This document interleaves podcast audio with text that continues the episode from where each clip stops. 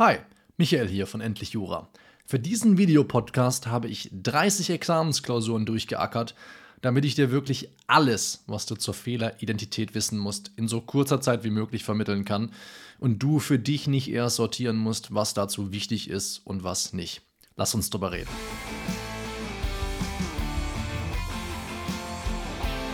Willkommen zu einer neuen Ausgabe des Endlich Jura Videopodcasts, wo wir deine Art, über Jura zu denken, für immer verändern.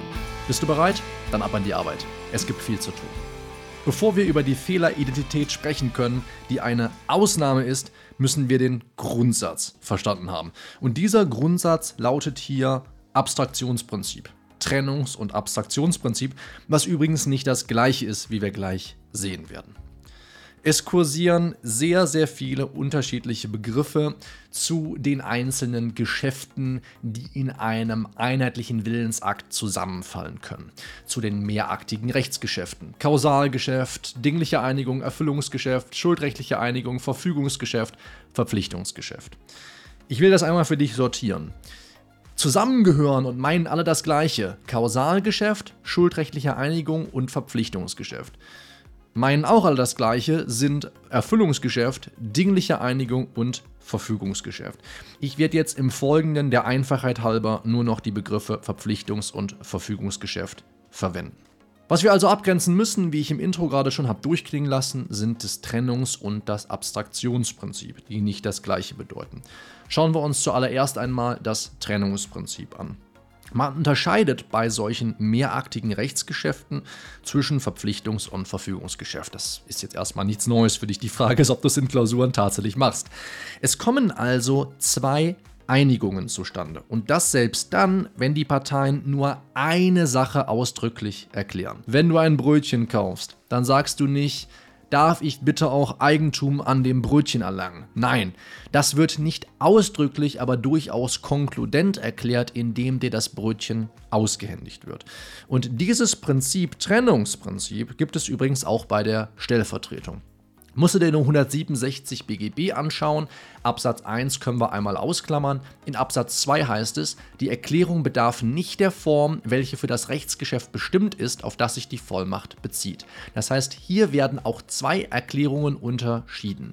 Wir haben einmal die Bevollmächtigung, die eine Willenserklärung ist, und dann die Willenserklärung, die abgegeben wird, worauf sich die Vollmacht bezieht, also das eigentliche Vertretergeschäft.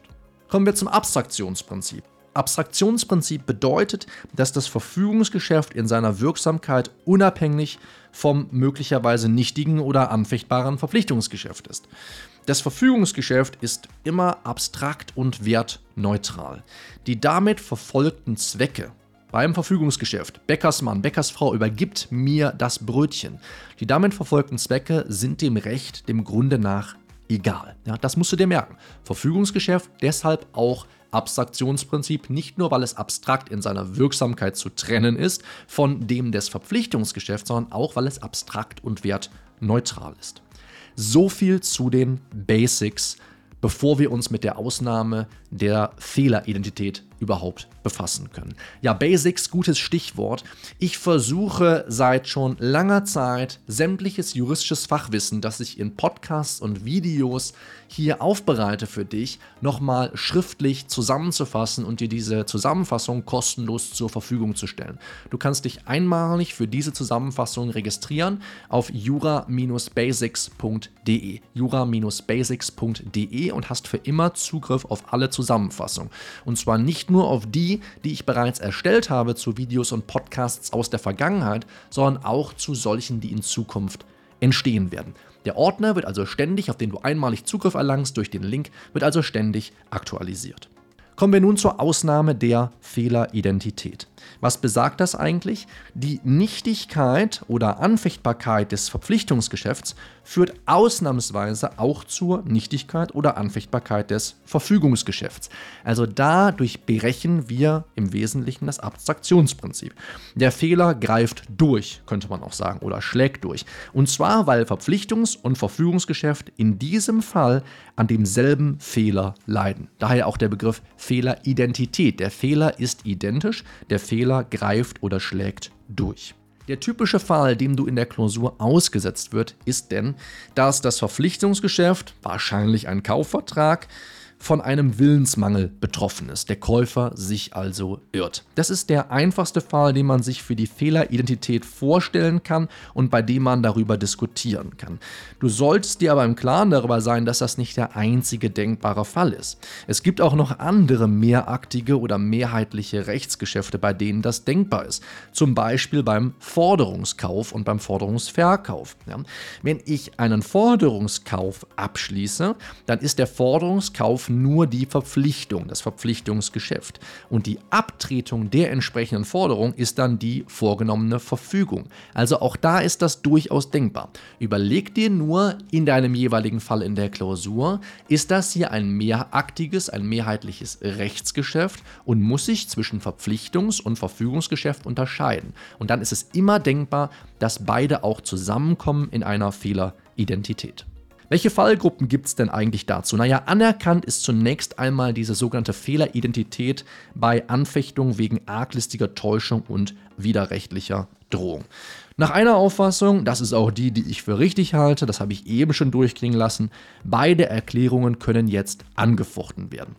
Wenn also beide Geschäfte an demselben Fehler leiden, kann ich auch beide anfechten, wenn ich arglistig getäuscht wurde oder mir widerrechtlich gedroht. Nach einer anderen Auffassung, die ich wiederum nicht für richtig halte, ist ja nun mal mein Kanal hier, da kann ich erzählen, was ich für richtig halte, da führt also die Anfechtung des Verpflichtungsgeschäfts auch oder wirkt auch als Anfechtung des Verfügungsgeschäfts. Oft ist es gar nicht problematisch und würde dir auf jeden Fall auch nicht empfehlen, das als Streit darzustellen, weil du häufig, weil du häufig so Formulierungen im Sachverhalt hast wie A erklärt daraufhin gegenüber K, er wolle angesichts der nun bekannt gewordenen Umstände das gesamte Geschäft mit K nicht mehr gelten lassen. Er will das gesamte Geschäft mit K nicht mehr gelten lassen. Dann ist klar, dass also von der Anfechtung sowohl das Verpflichtungs- als auch das Verfügungsgeschäft umfasst sein sollen. In diesem Fall ficht A also gerade Verpflichtungs- und Verfügungsgeschäft an. Anerkannt ist das Ganze auch bei einem Irrtum über die Volljährigkeit des anderen Teils. Das kann zum einen darauf beruhen, dass der andere Teil mich über die Volljährigkeit getäuscht hat, arglistig. Das wäre also auch ein Anwendungsfall, den wir oben schon der ersten Fallgruppe zuordnen könnten. Oder weil ich mir die Volljährigkeit als eine verkehrswesentliche Eigenschaft der Person, mit der ich den Vertrag schließe, ausmale. Ist ja eventuell für mich wichtig, dass ich mit einem Volljährigen den Vertrag schließe. Da wäre also eventuell auch eine Fehleridentität denkbar bei 119.2. Umstritten ist das Ganze bei der Sittenwidrigkeit. Und ich habe ja eben schon gesagt, dass es dem Gesetz, dem Recht, dem Grunde nach egal ist, welche Zwecke ich mit dem Verfügungsgeschäft verfolge.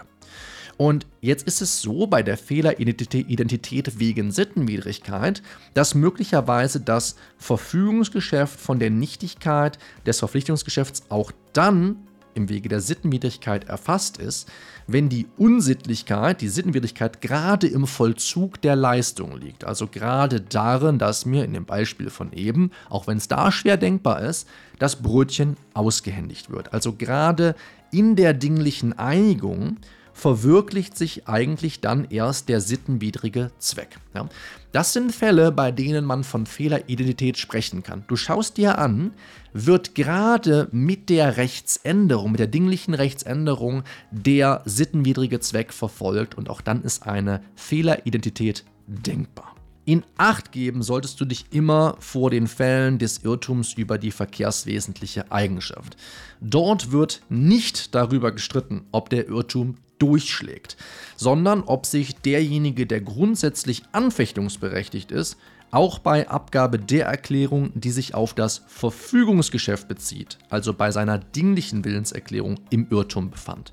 Man schaut sich also an, irre ich im Wesentlichen über diese verkehrswesentliche Eigenschaft zweimal. Einmal mit Blick auf das Verpflichtungs- und einmal auf das Verfügungsgeschäft. Sobald ich mich zweimal irre, und der Irrtum sich auch auf das Verfügungsgeschäft bezieht, brauche ich diese Konstruktion der Fehleridentität gar nicht mehr, denn dann kann ich ja einfach, weil ich mich geirrt habe, auch das Verfügungsgeschäft anfechten. Bei all dem darf man aber nicht vergessen, dass der Vorrang der Auslegung gilt. Ja? Also du musst immer erst den wirklichen Willen erforschen und darfst nicht vorschnell die Fehleridentität annehmen und beide Geschäfte für anfechtbar erklären. Ich gebe dir auch mal ein Beispiel, damit das klarer wird. In der Klausur Z3 665 hieß es unter anderem, T macht geltend, in Kenntnis der wahren Sachlage hätte er so billig nicht verkauft. Er wolle zwar das Buch nicht zurückhaben, aber an dem Kaufvertrag angesichts des zu niedrigen Preises auch nicht mehr festhalten. So, hier will der T die Eigentumsübertragung offensichtlich gar nicht mit der Anfechtung rückgängig machen. Ja, alles, woran er sich stört, und deswegen sollst du eben diese Fehleridentität nicht vorschnell annehmen, ist das Verpflichtungsgeschäft. Das soll offensichtlich angefochten werden, aber der Fehler soll gerade nicht durchschlagen. Fassen wir es kurz nochmal zusammen. Also, die Fehleridentität ist eine Ausnahme vom Abstraktionsprinzip. Sie ist anerkannt bei der Anfechtung wegen arglistiger Täuschung, widerrechtlicher Drohung und dem Irrtum über Volljährigkeit des anderen Teils. Bei allen anderen Fallgruppen in deiner Klausur ist nur mit entsprechender Vergründung es vertretbar, eine Fehleridentität anzunehmen. Wenn du bei YouTube schaust, kannst du jetzt gerne noch deine Fragen zur Fehleridentität oder zu anderen Sachen und anderen schweren Worten, die ich kaum aussprechen kann, loswerden. Ansonsten werde ich dir jetzt hier im Abspann noch ein anderes Video zu einem Standardproblem im Zivilrecht einblenden, nämlich zur beiderseitig zu vertretenden Unmöglichkeit und natürlich wie immer eine passende Playlist. Wir sprechen uns hier nächste Woche auf dem Kanal wieder. Mach's gut, bis dahin, ciao.